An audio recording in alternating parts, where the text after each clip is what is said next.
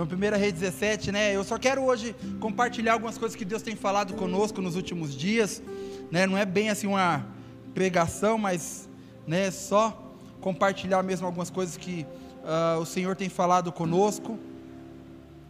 E é isso, vamos lá.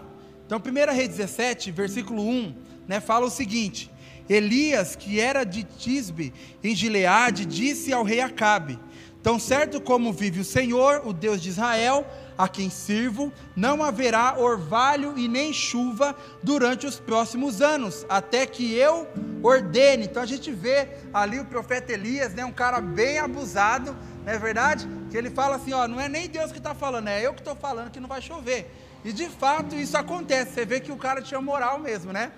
né? Ele tinha moral mesmo. E então ele, ele faz essa, essa, ele declara isso, ele profetiza isso, né, sobre esse tempo de seca, e realmente esse tempo de seca vem, né, sobre no tempo ali do, a, a, do rei Acabe e tudo mais. E a gente vê na palavra que o rei Acabe, né, junto com a sua esposa ali, a, a, esqueci o nome dela, cadê o nome dela? Jezabel, né, ela é, é, é, é um dos reis assim, os piores, né, mais assim, a revoltados, mais nervosos, né, é, contra aqueles que servem né, ao Deus verdadeiro. Então a gente vê que Acabe ali foi um dos piores reis. Ninguém perseguiu, né, acho que tanto a, a, a, o povo de Deus, os profetas e tal, como rei Acabe, como Jezabel. Né? Então a gente vê aqui, então, gente, que inicia o que? Um tempo de seca ali para eles, né? Aproximadamente aí uns três anos, né, de, de, de seca e tudo mais. E agora imagina só, né, a, a gente, né? A, a, eu não lembro se aqui em Sorocaba já aconteceu, né? Nesses últimos tempos agora, né?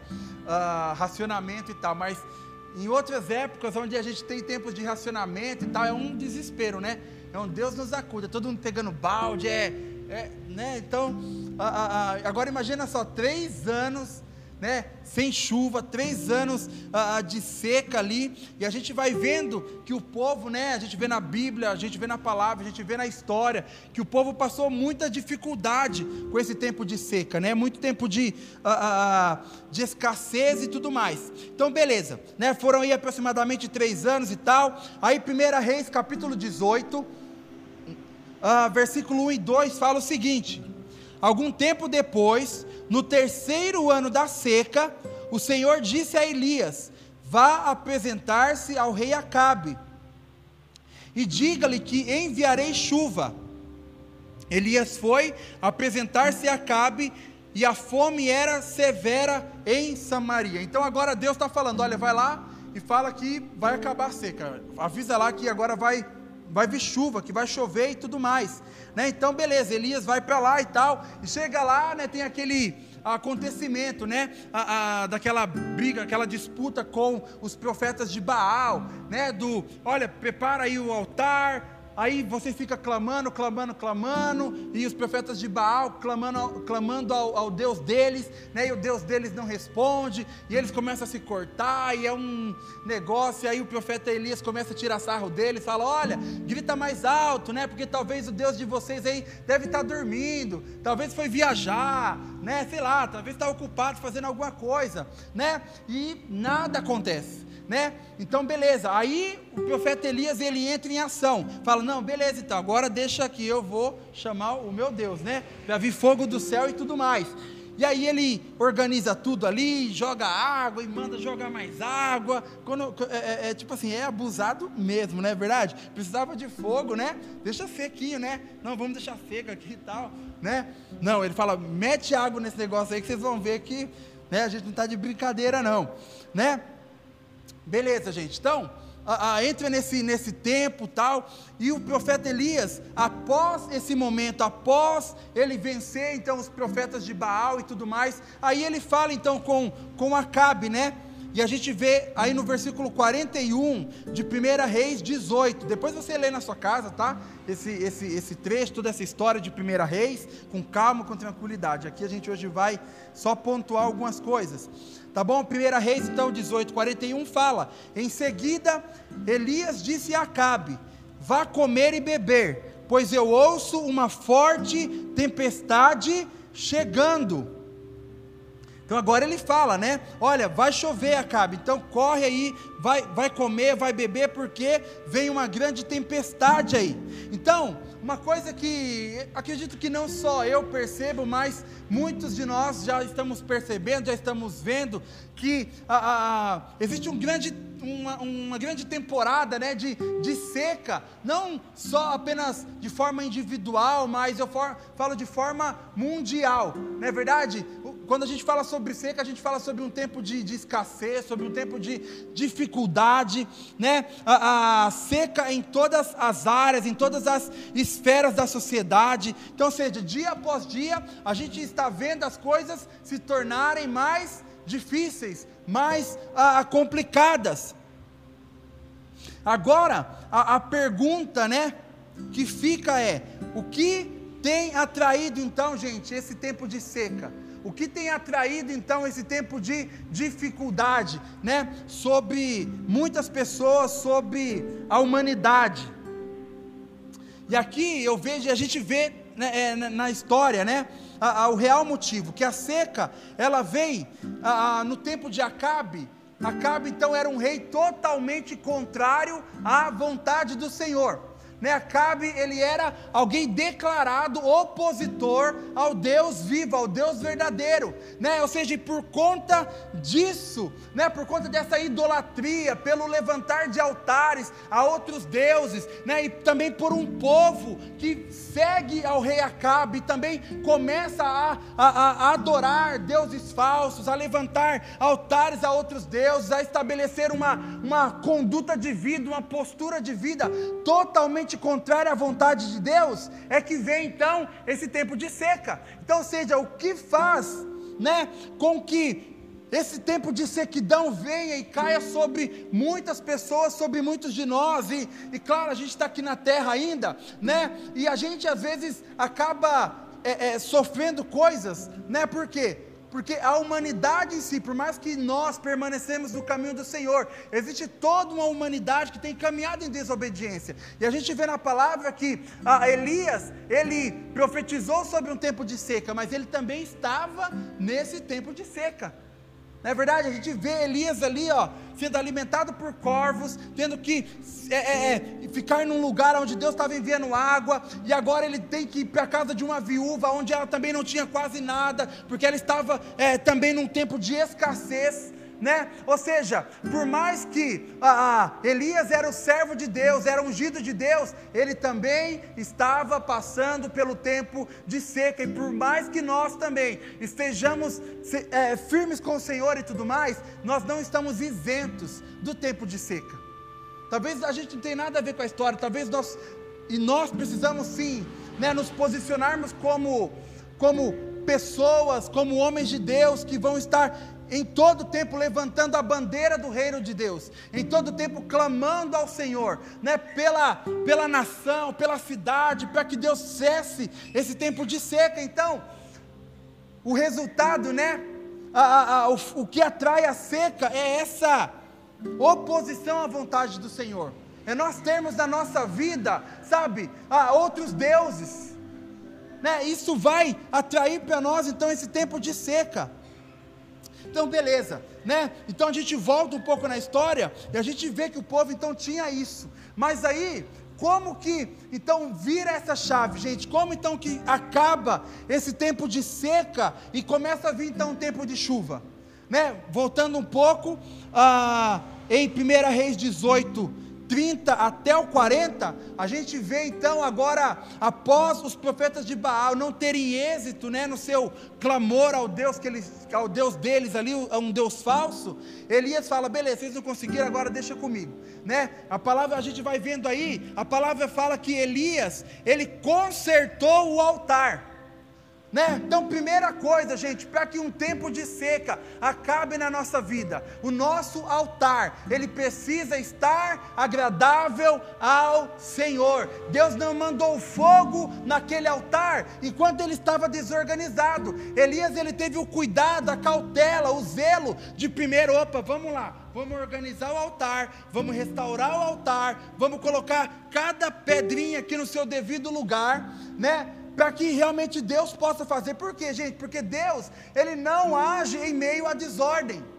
Se existe alguém que é extremamente organizado, este é Deus. A gente vê Deus na criação do mundo, organizando é, ali muito, esqueci a palavra, mas com muito cuidado, né? Cada coisa no seu lugar cada coisa ah, no, seu, no seu tempo certo. A gente vê Deus ele, ele dando as ordens sobre a construção do tabernáculo, a construção da tenda. Cara, tudo com muito cuidado. É a medida é essa, esse é o centímetro, é desse jeito. Nem um milímetro a mais, nem um milímetro a menos. Então, ou seja, Deus, ele não vem, ele não se manifesta ah, com as coisas desorganizadas.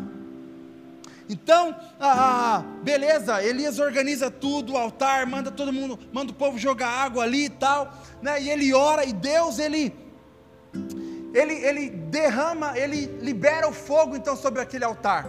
E após isso, a gente vê na palavra que o povo, eles passam agora a reconhecer a Deus, né? Tipo Tomézão mesmo, né? Mas beleza, né? Deus ele ama Tomé também, né? E aí, após isso, o povo, ele, ele, eles começam a reconhecer, eles começam a falar, Pai, Deus, só Tu és o único Deus, o Senhor é o único Deus verdadeiro, não tem outro Deus além do Senhor. Né? Então nós reconhecemos que todos os outros deuses são falsos, não são deuses verdadeiros. Aí a palavra fala que todos eles se prostram com o rosto no chão, né? E eles começam a adorar ao Senhor. Aí Elias, após isso, então ele prende então todos os profetas de Baal e ele manda matar, né, todos os profetas de Baal ali. E esse, gente, é o processo para que nós venhamos não viver então um tempo de seca. Então, primeira coisa, você precisa reparar o altar da sua vida. Segunda coisa, você precisa reconhecer que só existe um único Deus.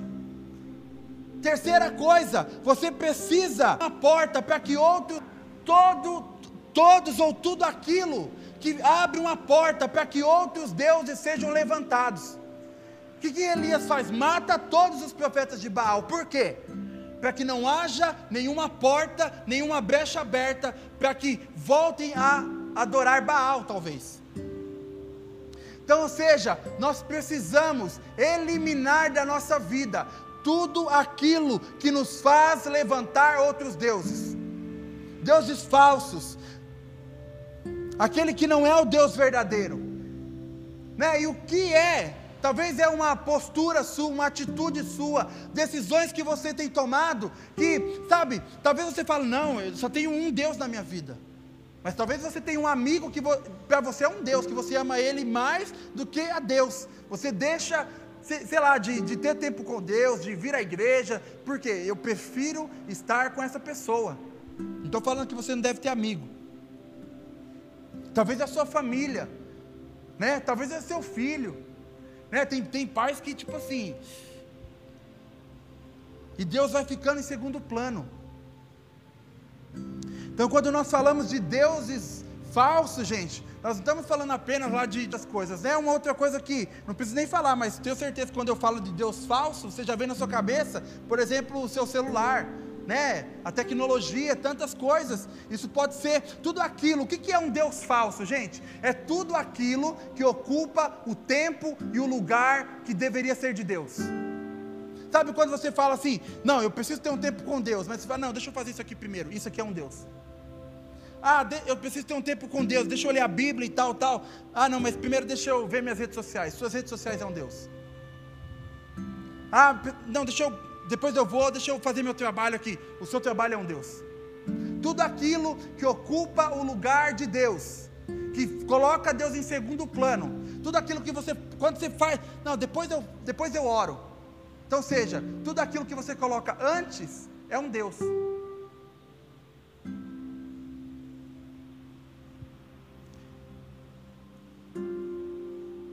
Então, muitos de nós, né, a humanidade em si tem vivido esse tempo de seca, por quê? Porque sempre tem deixado Deus para depois e tem colocado outras coisas, tem priorizado outras coisas. Então, o tempo de seca, ele acaba após esse processo, porque Deus ele fala com Elias, fala Elias vai lá e fala para Acabe que vai vir chuva, que vai acabar a seca. Aí Elias chega lá, aí primeiro ele batalha ali tal, né, com, com os profetas de Baal, ele vence os profetas de Baal, ele restaura o altar e tudo mais. Aí depois disso, ele avisa então Acabe que vem a chuva. Né? Então, ou seja, gente, eu preciso ter o meu altar restaurado. Eu preciso eliminar da minha vida tudo aquilo que ocupa o lugar de Deus. Eu preciso reconhecer que só existe um único Deus. E aquele que morreu na cruz por nós.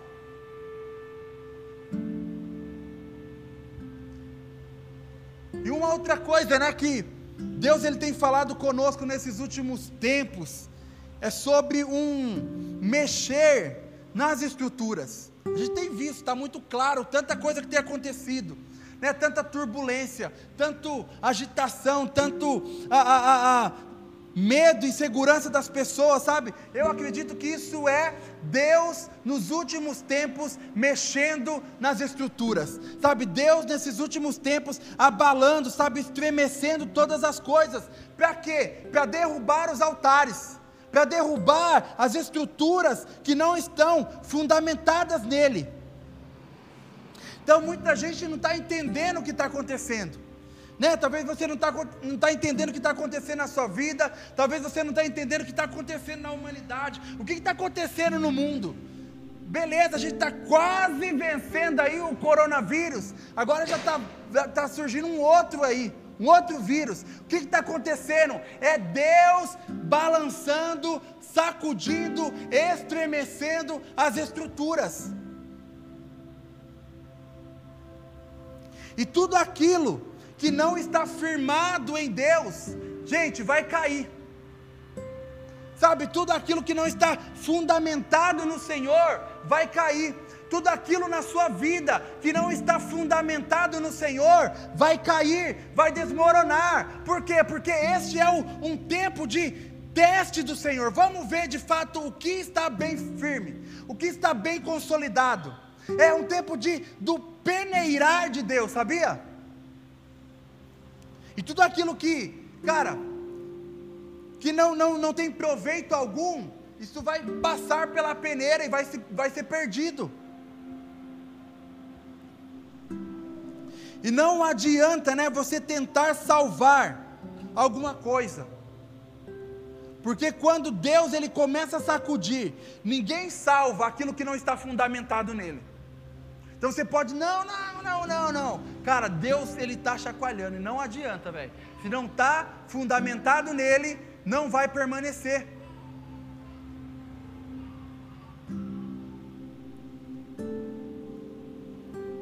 Esses últimos tempos aí, né, a gente tem ouvido, né, a gente tem orado constantemente aqui na igreja e tal. E, e, nesses últimos dias Deus ele tem falado muito conosco acerca ah, do, do leão. Né, eu falei para você que não é uma pregação, né, assim, mas vou pontuar só algumas coisas que Deus tem falado conosco, né, para que você fique por dentro, antenado, né, do que Deus está falando. Então, a, a, a, nesses últimos tempos, Deus tem falado muito conosco, né, acerca do leão. Deus tem se revelado muito conosco, sabe, nessa figura do leão. E a gente sabe que o leão ele representa poder, ele representa autoridade, ele representa domínio. Né? E a gente sabe que o leão ele, ele governa, ele, né? na selva ele governa, todo mundo tem medo do leão. E esta é a forma que Deus ele tem, sabe, se revelado para nós nesses dias. Né? E a gente entende que este leão, né, é, é, é o Cristo. A palavra fala que ele é o leão da tribo de Judá. Né? E a gente sabe que ele tem força, ele tem poder, ele tem domínio, e o rugir do leão, gente, bota medo, fala a verdade. Pode ser que você não tenha medo do, do miauzinho do seu gato lá, do seu gato miando. Mas coloca um leão para rugir, não é verdade? Estremece tudo. E eu, é uma coisa que Deus tem falado muito comigo nesses dias, sabe, sobre esse rugir do leão, que ele está rugindo e ele está rugindo para estremecer de fato, sabe, para botar medo realmente em quem não não não tem intimidade com ele. A gente vê, né, esses treinadores, por exemplo, de leão, aí o cara vai abraça o leão e tudo, né? Não tem medo. Por quê? Porque tem intimidade. Mas vai, vai a gente, né, abraçar o leão.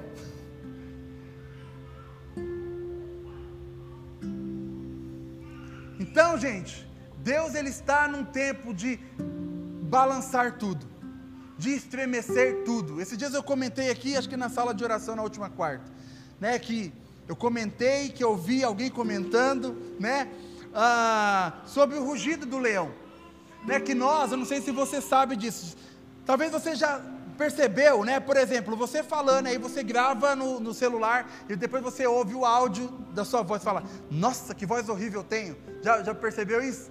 Né? Eu lembro uma época que eu dava aula de canto, né? Aí estava na aula, tal, beleza. Aí gravava, aí colocava a pessoa para ela se ouvir ela cantando, né?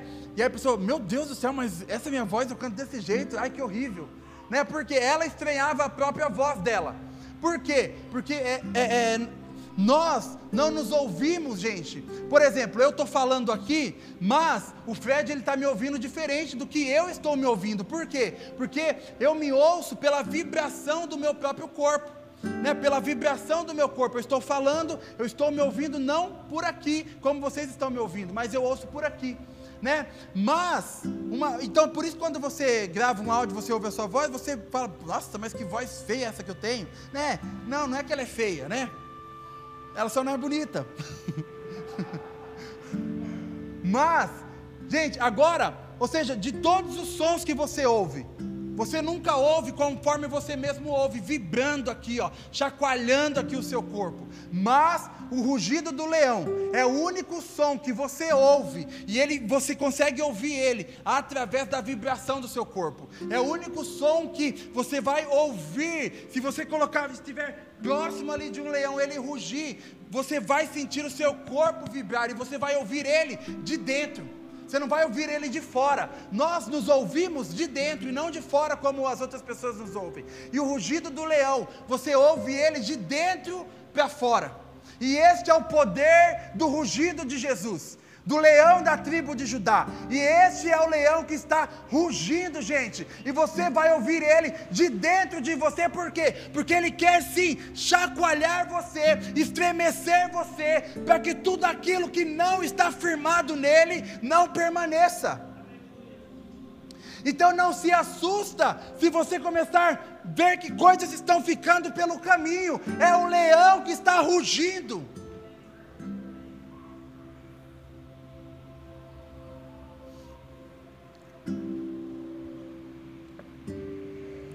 Mas é, é, é um estremecer, não fica tão assustado, porque sempre é um estremecer para algo bom.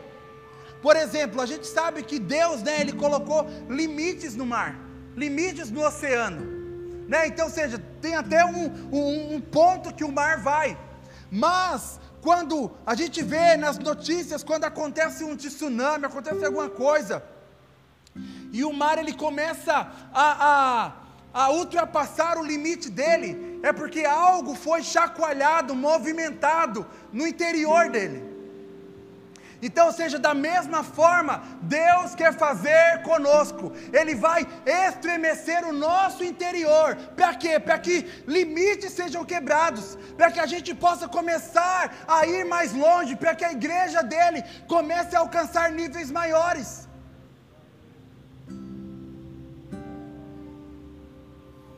Então Deus ele vai, ele quer, ele deseja estremecer, sabe, mexer, sabe, no interior, nas profundezas da igreja, no interior, nas profundezas dos filhos e das filhas dele.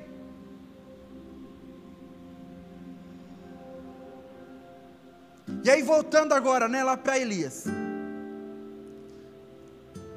Diante disso, diante de tudo isso, algo é muito importante. É nós estarmos firmes nele. Então Deus ele fala, né, sobre esse tempo de chuva que vai vir. Deus ele fala que ele está para liberar essa chuva, está para eliminar, para acabar, né, cessar esse tempo de seca. E aí Elias, ele fala com Acabe e tal, ele vai orar e tudo mais, aí tem ali o seu auxiliar, ele fala, olha, vai lá e olha e vê se não está vindo chuva, vai lá e olha e vê se não está vindo chuva, né? ele vai ali sete vezes, até que ele volta e fala, olha, eu estou vendo uma, uma pequena nuvem ali, e ele avisa Acabe e tal, e fala, Acabe, ó, corre velho, corre porque a chuva está vindo, você não vai conseguir chegar não, então corre, mas a palavra fala que dentro desse processo, Deus ele capacita Elias para correr, né? A palavra fala de uma forma extraordinária, concede a ele um poder sobrenatural, para que ele corra mais do que os cavalos de Acabe.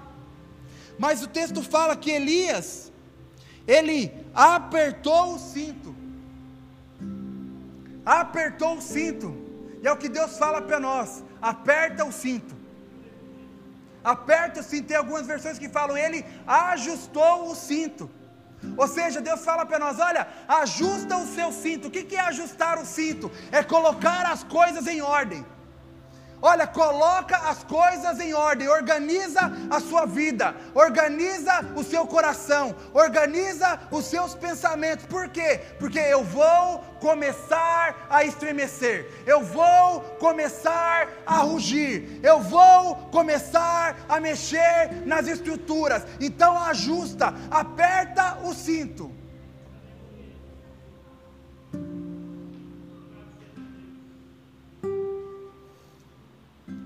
Dentro dessa velocidade sobrenatural, né, que Elias ele recebe do Senhor.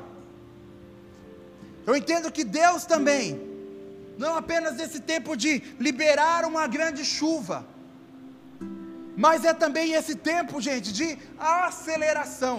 A gente tem visto, está muito claro para nós, como as coisas têm acontecido muito rápido, como as coisas têm se movido, mudado muito rápido. Ou seja, Deus ele já está fazendo, mas existe um tempo de uma aceleração sobrenatural. Aonde se você acha que as coisas estão rápidas demais, se prepara porque vai ficar muito mais rápido. Se prepara porque o, o, mover de Deus vai começar a ser muito mais rápido. O avanço do reino de Deus vai começar a ser muito mais rápido.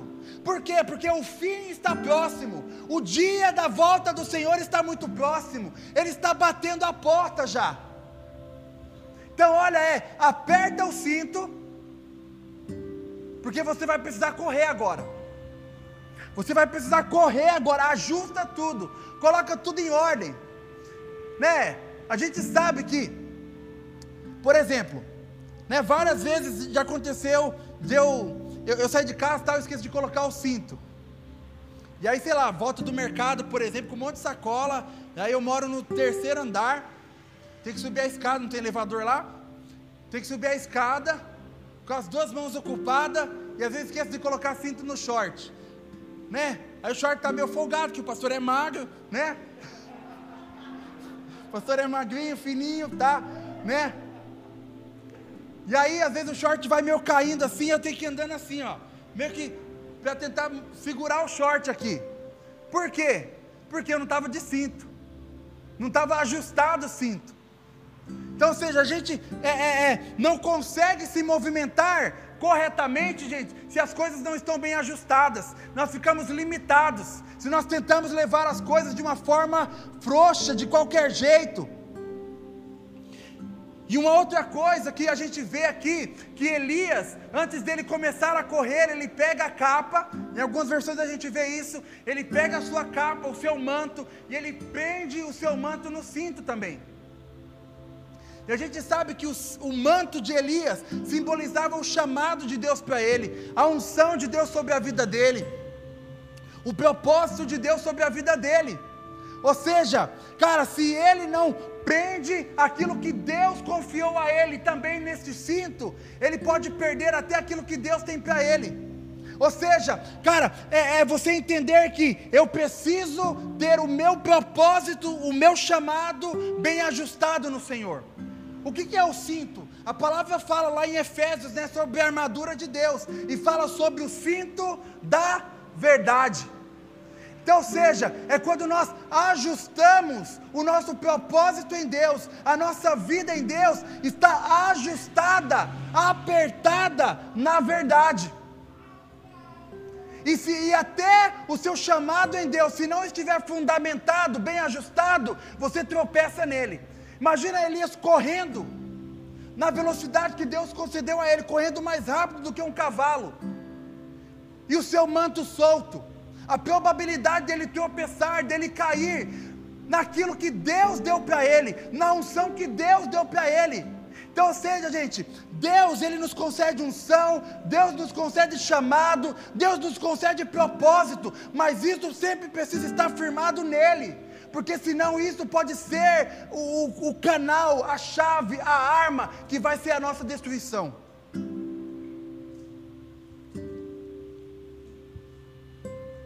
Então, não tente viver o que Deus tem para você de qualquer jeito. Ou você faz certo, ou é melhor você não fazer. Ah, mas Deus me confiou para que eu possa ser um pastor, para que eu possa pregar a palavra, para que eu possa. Cara, faz certo. Porque se você não fizer certo, você vai cair, você vai tropeçar. Firma na verdade. Ou faz certo, ou é melhor nem fazer. Então nem começa. Então ajusta o seu cinto hoje. O que está sendo sustentado na base da mentira? O que está sendo sustentado debaixo da, do seu próprio, da sua própria força, do seu próprio intelecto? Deus está falando, cara, ajusta. Porque é um tempo de. A gente ouviu isso sexta-feira na oração. Deixa eu beber água aqui.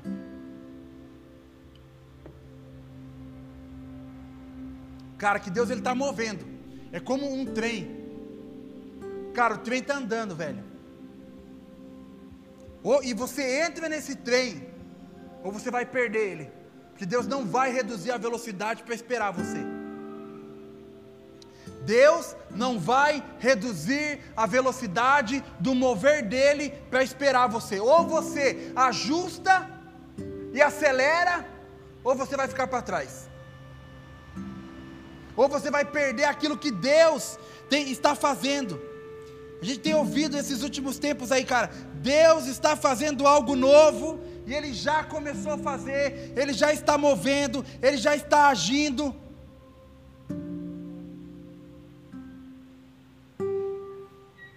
Então, se você quer sobreviver, gente, permanecer de pé, nesse tempo do estremecer de Deus, então se firma na verdade, né? aperta o seu cinto, se você não quer tropeçar nesse tempo de aceleração de Deus, então aperte o seu cinto, ajusta as coisas. Porque como eu falei, né, tudo que for verdadeiro, tudo que não for verdadeiro, isso vai cair.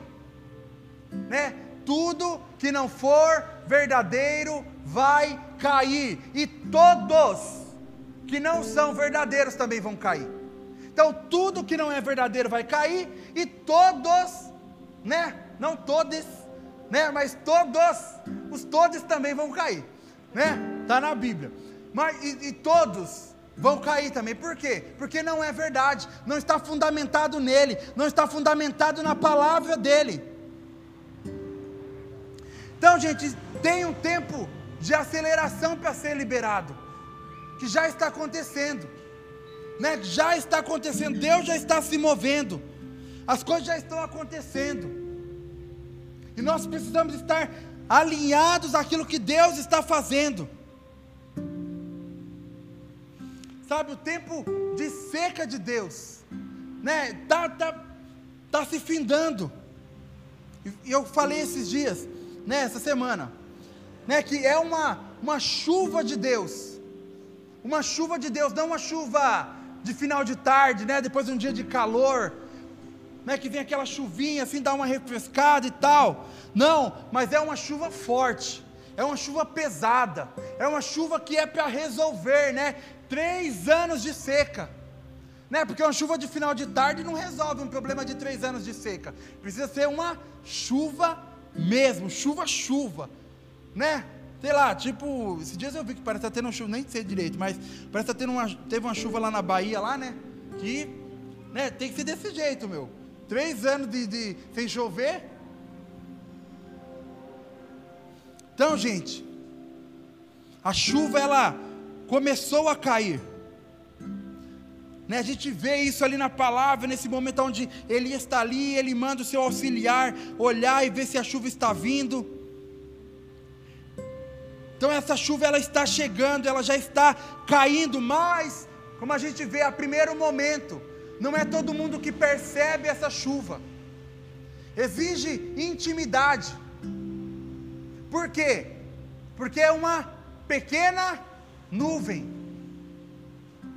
E as pequenas coisas de Deus, os pequenos inícios de Deus, só quem tem intimidade consegue perceber. Quem, tem, quem não tem intimidade com Deus, não consegue ver que já tem uma nuvem pequena, que já tem uns pinguinhos caindo. Não. Só quem tem intimidade, só quem tem o, o, o feeling. Né? Agora quem não tem intimidade tem que esperar a chuva desabar. Falar, olha, não é que choveu mesmo. Né? Não é que a rua está dando certo mesmo, né? Só quem tem intimidade consegue né, entender e ver que Deus já está fazendo chover. É. É. Eu estou continuando a pregação do Fed, bem lembrado, né? Eu me, hoje, hoje que eu me liguei nisso.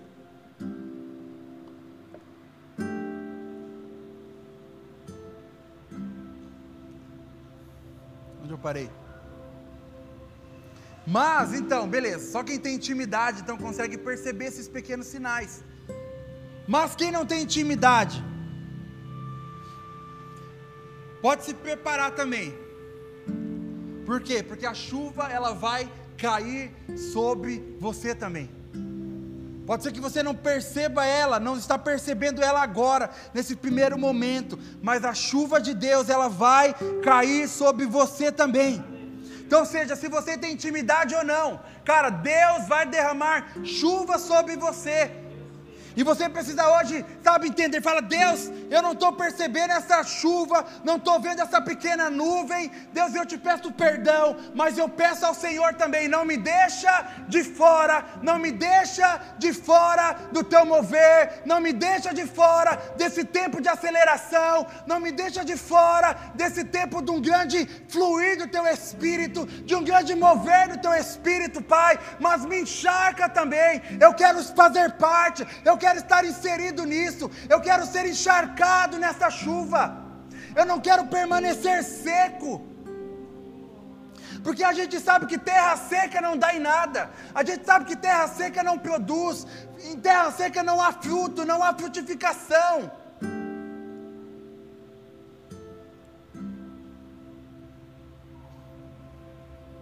Então Deus, Ele quer tirar você dessa seca que você tem vivido. Mas como eu falei, existe um processo. Né, um processo de arrependimento, um processo de expulsar falsos deuses, um processo de restaurar os altares, de ajustar aquilo que está desajustado.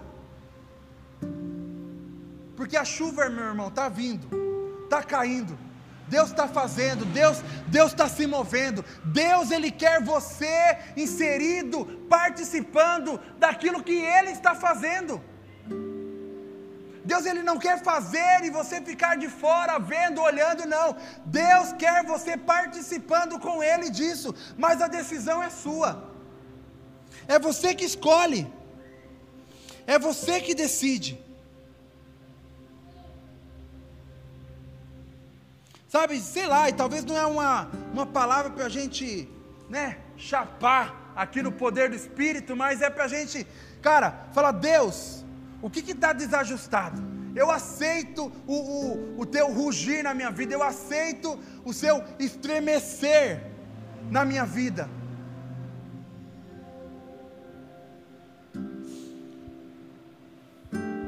Eu aceito o teu estremecer na minha vida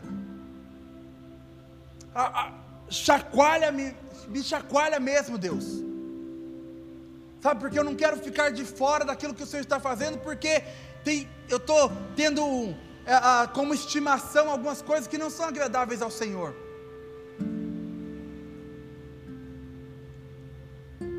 Então, gente, a gente sabe que é, é, mexer em estruturas nem sempre é fácil.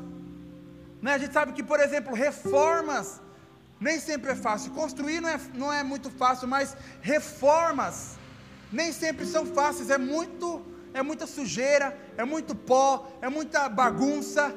Não é verdade? Mas são necessárias. Né? Então, seja, não é fácil. Talvez a gente permitir que Deus comece a estremecer e chacoalhar e, e, e mover as coisas na nossa vida, como a gente cantou aqui. Deus, muda as coisas, as coisas de lugar se for necessário.